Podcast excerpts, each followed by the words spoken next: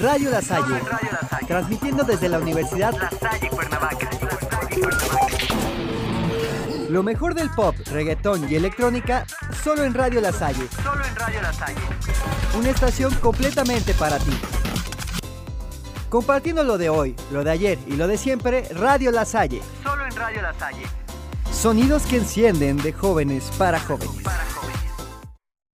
Hola, bienvenidos nuevamente a Dark Set of Tales. El día de hoy estaremos hablando de algunas leyendas urbanas, desde un tren que transporta muertos hasta un desconocido demasiado amable.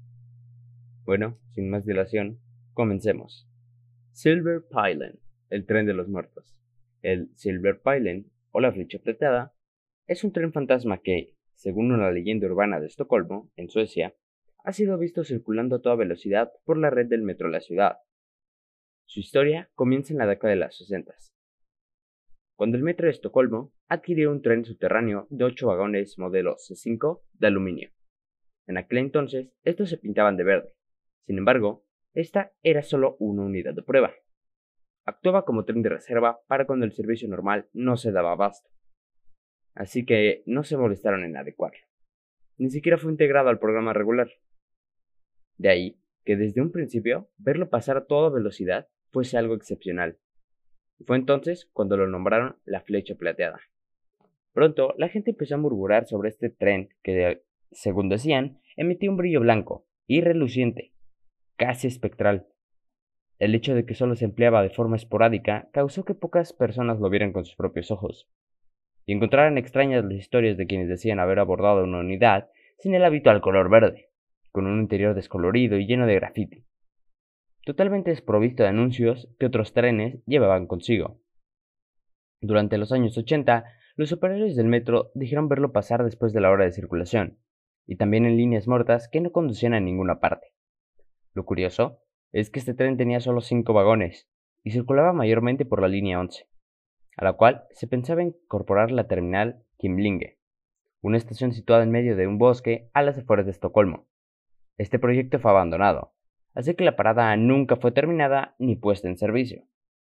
Entonces se desarrolló la teoría de que este espectral Silver Pylon hubiese estado envuelto en un accidente mortal, dentro de este terminal, en la que se dice solo bajan los muertos. Con los años, los relatos acerca del Silver Pylon fueron creciendo. Afirmaban que recogía pasajeros a altas horas de la noche y los traía de vuelta semanas o incluso años más tarde. Otros aseguraban que aquellos que subían a él jamás eran vistos de nuevo. Y hubo también testimonios de personas que bajaron del Silver Pylon, horrorizados por haber convivido con terribles espectros o fantasmas. Tal vez estos pertenecientes a las personas que abordaron antes y de los cuales no se volvió a saber más. El tren plateado que había en servicio se retiró en 1996, pero el espectral Silver Pylon sigue surcando los túneles a gran velocidad, recogiendo viajeros solitarios o despistados, y haciendo trasbordo de espectros en la vieja y olvidada estación de Kimlinge.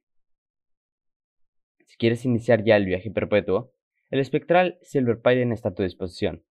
Después de todo, el boleto es gratuito. Y bien, ¿te animarías a dar un pequeño paseo en tren? Vamos a un pequeño corte y regresamos.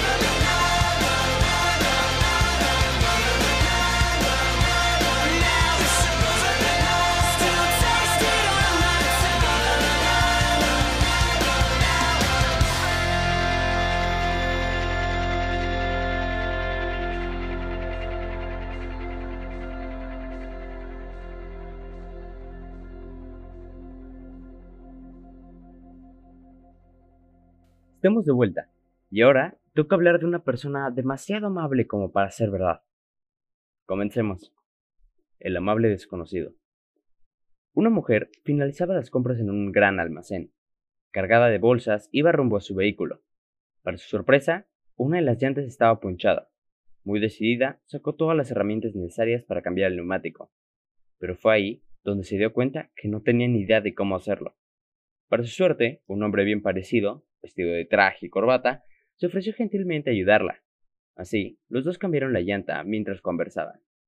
Cuando estaban a punto de marcharse, el sujeto le pide de favor que lo lleve al piso superior, pues sin darse cuenta, se equivocó de planta al bajar por el ascensor. Y su coche estaba aún más arriba. La mujer no quería parecer ingrata y decirle que no después de que la había ayudado, pero le parecía inseguro subir a su vehículo a un tipo que apenas conocía, así fuese solo un minuto. La mujer entonces fingió haber olvidado su bolso en la tienda y pidió al amable desconocido que lo esperara mientras lo recogía. Él se quedó sentado en el coche, esperando, mientras ella, dentro del centro comercial, se dirigía al guardia de seguridad para contarle lo sucedido. Llegaron los dos al coche, pero este estaba vacío. El hombre probablemente había salido deprisa al ver que la mujer venía acompañada, dejando atrás un maletín de cuero. Le esperaron por diez minutos, pero él jamás volvió. Así que llamaron a la policía para que se encargara de entregar el maletín a su propietario. Los agentes en busca de algún tipo de identificación abrieron el maletín.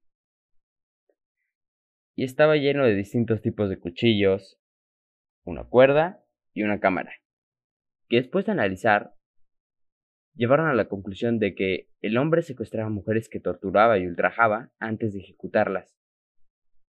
Él fotogra- fotografiaba a sus víctimas, que al parecer eran muchas. Los agentes de inmediato le pidieron a la mujer que les mostrara la rueda que había cambiado el asesino.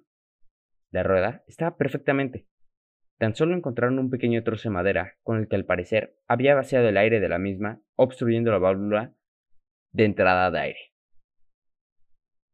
El asesino, tras localizar una posible presa que se encontraba sola en el parking, paseaba uno de los neumáticos y esperaba pacientemente a que regresara para ofrecerse a ayudarla y ganarse su confianza. De este modo, ellas accedían a meterse con él en el coche, donde las atacaba y secuestraba.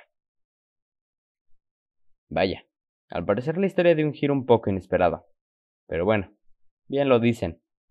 No confíes en extraños. Vamos a una pausa y volvemos.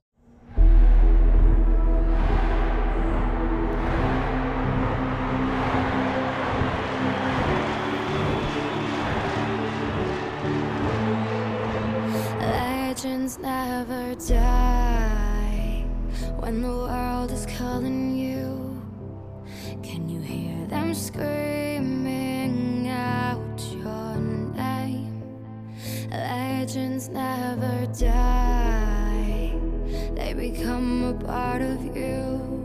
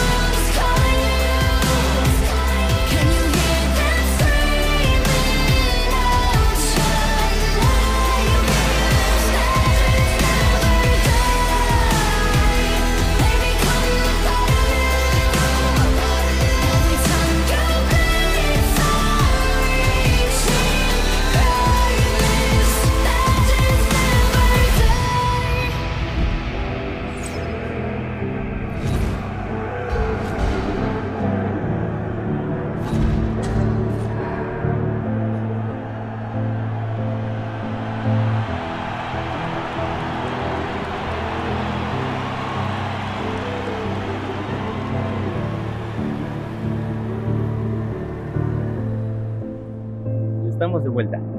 Ahora les narraré una pequeña historia de una pregunta que todos nos hemos hecho. ¿Qué hay después de la muerte? Hay muchas personas que creen que la muerte es el final. Creen que nos descomponemos sin dejar nada más que un cuerpo putrefacto, tan representativo de quien solíamos ser como el ataúd formal en el que fuimos sepultados. Estas personas nunca han escuchado el eco de los difuntos, el último pensamiento que alguien tiene antes de morir, que se queda arraigado a su lecho de muerte como un árbol plantado en su honor. Se está poniendo oscuro. Escúchese bastante. O me pregunto si me extrañará. O el llévame a casa, Dios. Enunciados de esa naturaleza. No sé cómo funciona, pero siempre, desde la muerte de mi hermanito, he empezado a escuchar el eco de todas las personas que han muerto en una ubicación dada. Por eso, nunca pondré un pie en un hospital. Mi mamá trató de llevarme una vez por un tobillo torcido, pero ni siquiera me pude acercar a 50 metros del lugar antes de que miles de ecos susurrados comenzaran a inundar en mi mente. No pude tolerar todo eso.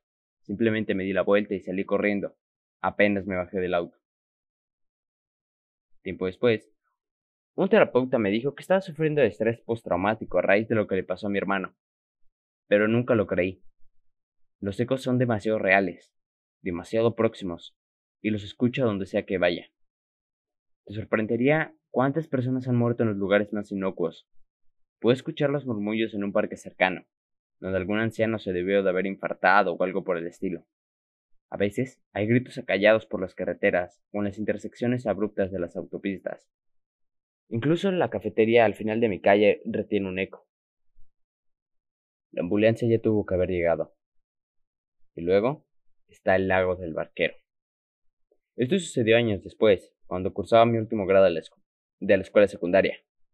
La clase entera había acordado viajar a un lago remoto para el día de fuga de fin de año. La atmósfera era eléctrica. música resonando en los autos, cervezas en los baúles y la energía desesperada, casi maniática, de la anticipación teñida por despedidas apasionadas. Pero pude escuchar los murmullos mucho antes de que llegáramos. No quería ser el chico raro ese día, solo quería ser normal y celebrar con mis amigos. Hice mi mejor esfuerzo por no escuchar. Me había vuelto bastante bueno en ignorarlo, pero esta vez fue diferente. El murmullo no se trataba de cavilaciones nostálgicas, no eran profundas ni completativas, ni tristes. No era más que terror absoluto y aturdidor, y solo se seguía siendo más ruidoso conforme nos acercábamos al agua. ¿Te sientes bien? Jessica, el tipo de chica que hace que los hombres inteligentes hagan cosas estúpidas. Claro, solo estoy cansado por el viaje. Mentí, mientras nos estacionábamos. Creo que me dijo algo más, pero no la pude escuchar por encima del eco de los gritos. Era el más ruidoso que había escuchado jamás, incluso más ruidoso que el del hospital. Estando tan cerca, finalmente podía empezar a distinguir alguna de las palabras. ¿Algo me tocó la pierna? ¿Qué rayos es esa cosa? Los otros cinco autos se habían estacionado en la costa de grava. Los varones estaban desempacando las canastas de picnic y los estéreos. Yo me quedé sentado en el auto, completamente paralizado por el tumulto de voces enardecidas. No puedo respirar. Sal del agua, sal del agua. ¿Vas a salir o qué?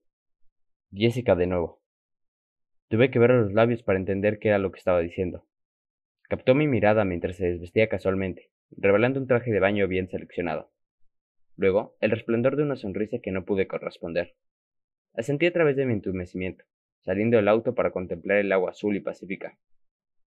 No había ninguna corriente que perturbara su fachada de tranquilidad, ninguna pista de lo que podía yacer debajo. Había un transbordador atado en el muelle adyacente a una cabaña de adoquín. Algunos de mis compañeros ya habían comenzado a investigar. No vayan. No pude diferenciar si fue un susurro o un grito lo que escapó de mis labios, pero Derek, uno de los chicos sacando cerveza de los, de los baúles, fue el único que pareció haberlo escuchado. ¿Qué pasa? ¿No le tienes al miedo al agua, o sí? Lo tuvo que haber dicho en voz alta como para que pudiera escucharlo con tanta claridad. Jessica ya se había sumergido a la altura de sus rodillas, pero me echó un vistazo. Su sonrisa ya no era para mí.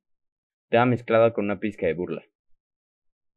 Todos estarían riendo si supieran lo que en realidad pasaba por mi mente. ¿Qué hacen? ¡Salgan! ¡Salgan! Pero alguien me había salvado de tener que decirlo. Un anciano, con más barba que rostro, estaba parado en la entrada de la cabaña. Uno de mis compañeros dijo algo, pero no pude escucharlo por el eco de los gritos incesantes. Me obligué a acercarme. Dice la leyenda que algo vive en el agua cerca de esta costa, contestó el anciano alzando la voz.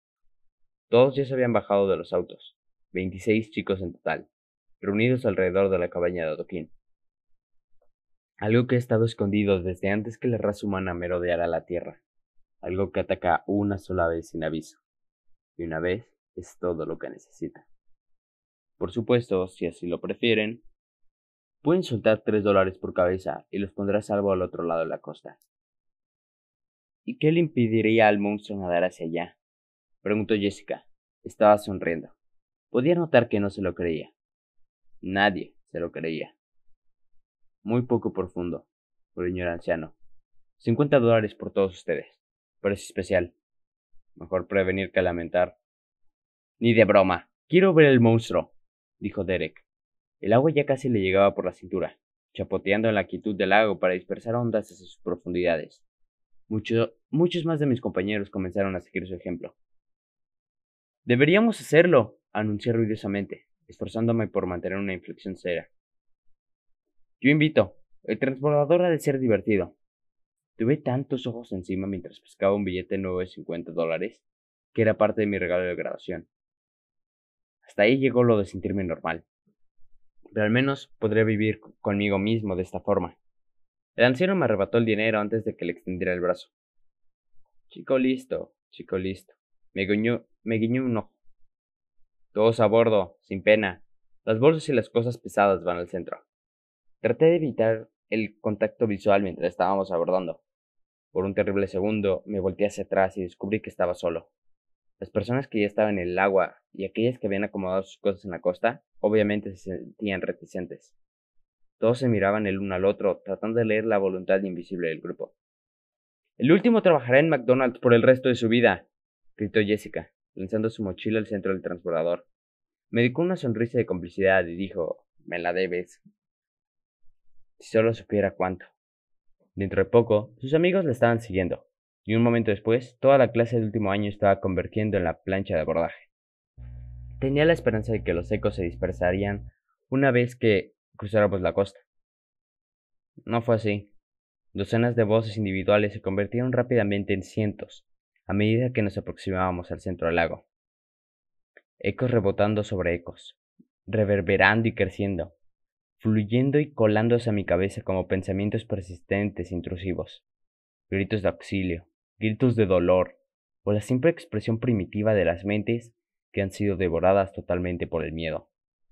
El aporreado continuo de sonidos me hizo sentir náuseas.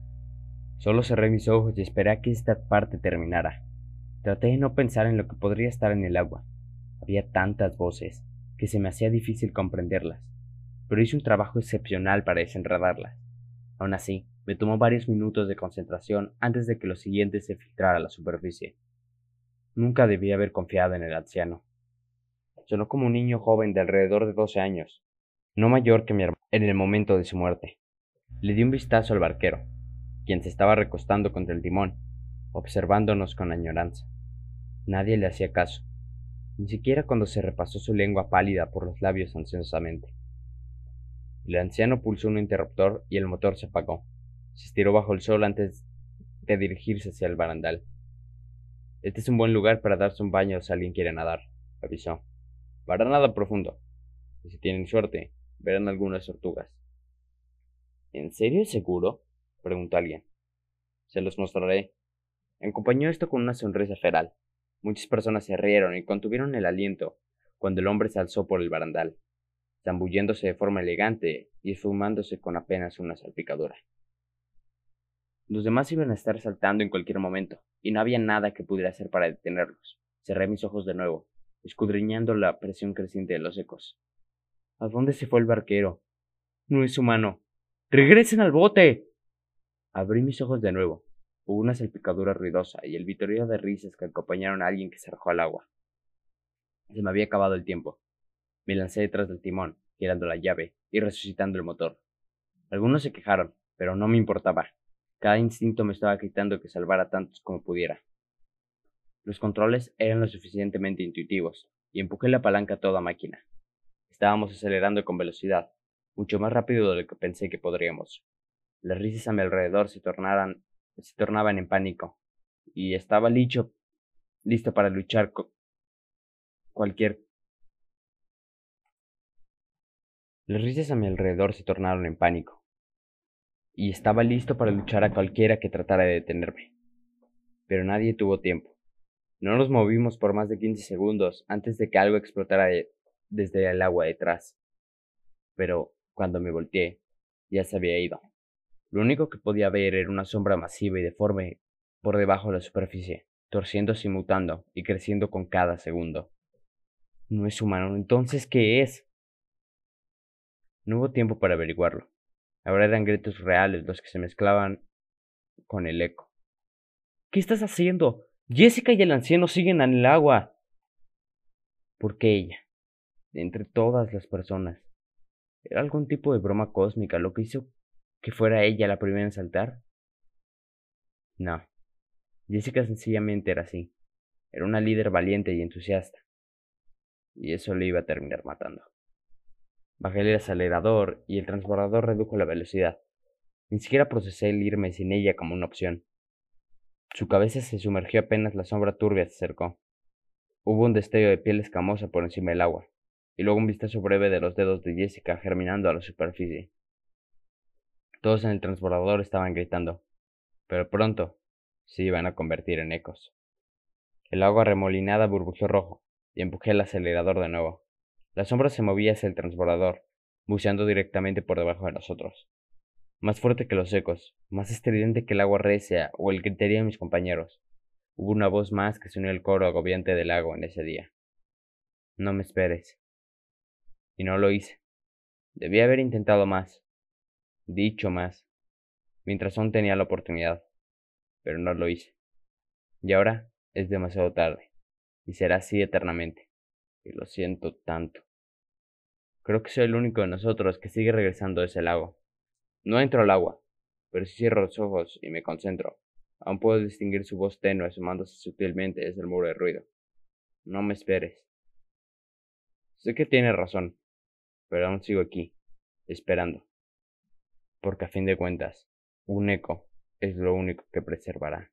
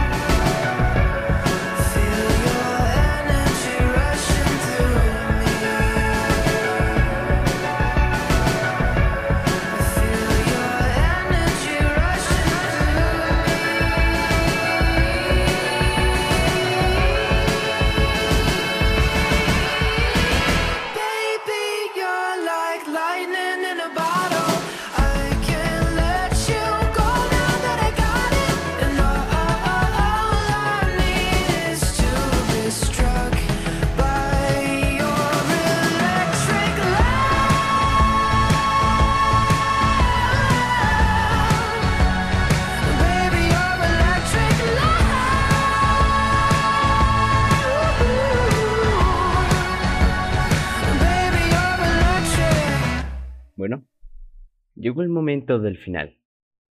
Así que una última y nos vamos. Ahora hablaremos de un caso, bueno, de varios casos paranormales. Espero y os guste. Entes buenos. Cuando era pequeña, tendría más o menos 6 o 7 años, fui con mi madre a visitar a una tía suya. Estaba aburrida, como cualquier niña visitando a gente mayor. Así que decidí ir a la segunda planta por mi cuenta y jugar por allí. Subí y me encontré ese gran balcón, con altas puertas corredizas de vidrio y unas cortinas flotantes y frágiles sobre ellas. Decidí que sería divertido girar debajo de ellas y luego caminar para que recorrieran mi cara como un velo. Cosas de niños pequeños. El problema era que esas cortinas estaban pegadas a las escaleras y no había barandilla. No había nada que hacer. Una dura caída por esas escaleras hubiera sido más que doloroso. Pero no pensé en ello mientras jugaba. Comencé a girar de nuevo bajo las cortinas, sin poder ver nada. Entonces, sentí una mano que me agarraba la parte de atrás de la camisa, lo suficientemente fuerte para que yo dejase de caminar. De repente sentí otra mano muy diferente a la otra que tiraba hacia atrás, dejando ver que yo estaba justo al borde de las escaleras, a punto de caer. Cuando me giré, pensando que había sido mi madre o su tía la que me había agarrado, vi que estaba yo sola en la habitación, que no había nadie. Nada. Así que me asusté tanto que bajé las escaleras gritando. Fue entonces cuando la tía de mi madre decidió contarme que hace unos 80 años, una mujer a pocos días de su boda perdió la vida en el segundo piso. Nunca le hacía daño a nadie, pero a veces la veían junto a la ventana mirando hacia afuera, o paseando por la planta de arriba. La verdad que le doy las gracias por ayudarme, y no dejar que me rompiese la cabeza por las escaleras. Pero recuerdo que siendo una niña me asusté bastante. Mi bisabuela murió cuando yo tenía siete años. Nos llevábamos genial y nos queríamos muchísimo. Además, vivíamos muy cerca. Siempre olía jabón perfumado de limón, y era mi olor favorito. Cuando murió me costó conciliar el sueño durante una temporada. Y mi padre me cantaba para consolarme y dormir. Una noche olí algo de limón y me quedé dormida. No lo había vuelto a sentir desde hace ya un año, cuando ella falleció. Sentí una mano en mi espalda que me tranquilizaba y el olor volvía cada noche para calmarme. Resultó que mi padre puso en el respiradero una barra de jabón, igual que la que tenía mi bisabuela, aunque no me lo contó hasta mucho tiempo después. También le conté lo de la mano en mi espalda, y él me confesó que mi tatarabuela solía hacer lo mismo por él hasta que lograba dormirse. No sé quién era, si mi bisabuela o tatarabuela, pero lo sentía cada noche, y me ayudaba a descansar. La abuela de unos amigos estaba de viaje y nos pidió que comprobáramos cómo estaba su perro, un supuesto pastor alemán cariñoso que saltaría de alegría al vernos llegar. Fuimos hacia allí, y para nuestra sorpresa no había ningún perro que acudiese a la puerta. No creímos que fuera raro y empezamos a buscarlo. Comenzamos a llamarlo, escuchando pasos corriendo por las escaleras. Pensamos que algún familiar podría estar allí, y llamamos a la dueña para asegurarnos. Pero ella afirmaba que no era posible. Escuchamos más pasos, esta vez subiendo por la escalera. Sugerí llamar a la policía por si estuvieran robando, pero mi amigo me dijo que primero debíamos comprobarlo. Mientras íbamos hacia las escaleras, escuchamos una especie de campana. Mi amigo me explicó que el perro tenía una y que probablemente fuera él. Teníamos miedo, pero acabamos subiendo a la segunda planta. Allí encontramos a Jake, el perro, que estaba temblando y muerto de miedo. No consegui- conseguimos que se moviese. Él solo miraba las escaleras. Buscamos por toda la casa y no había nadie. Nada. Ni nadie. La abuela de mi amigo asegura que aquel día era su marido fallecido y que lo escucha muchos días caminando por la casa. Bueno, con esto me despido. Que tengan dulces sueños. Hasta la próxima. Eso ha sido todo por el día de hoy. Sigue con la música en tus venas y nos vemos próximamente. Bye bye.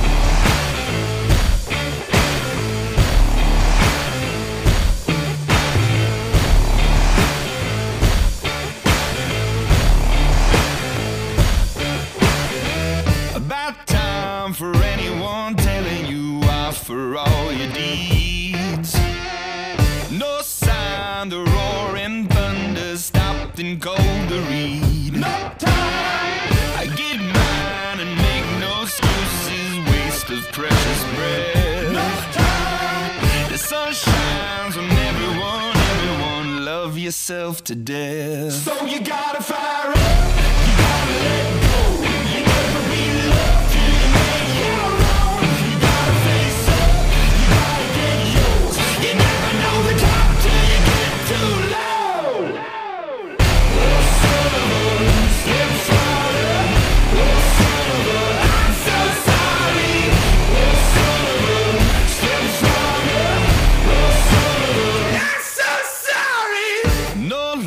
lies and no deceiving. Man is what he loves.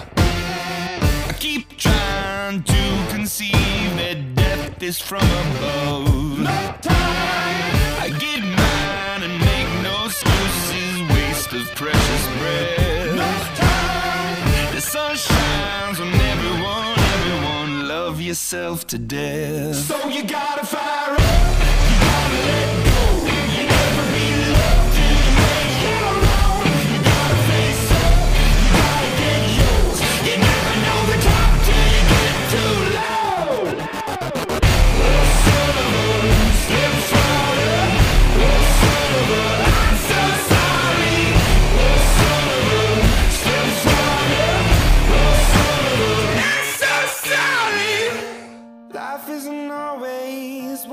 think it'd be. Turn your head for one second and the tables turn. Yeah. And I know, I know that I did you wrong. Will you trust me when I say that I make it up to you somehow?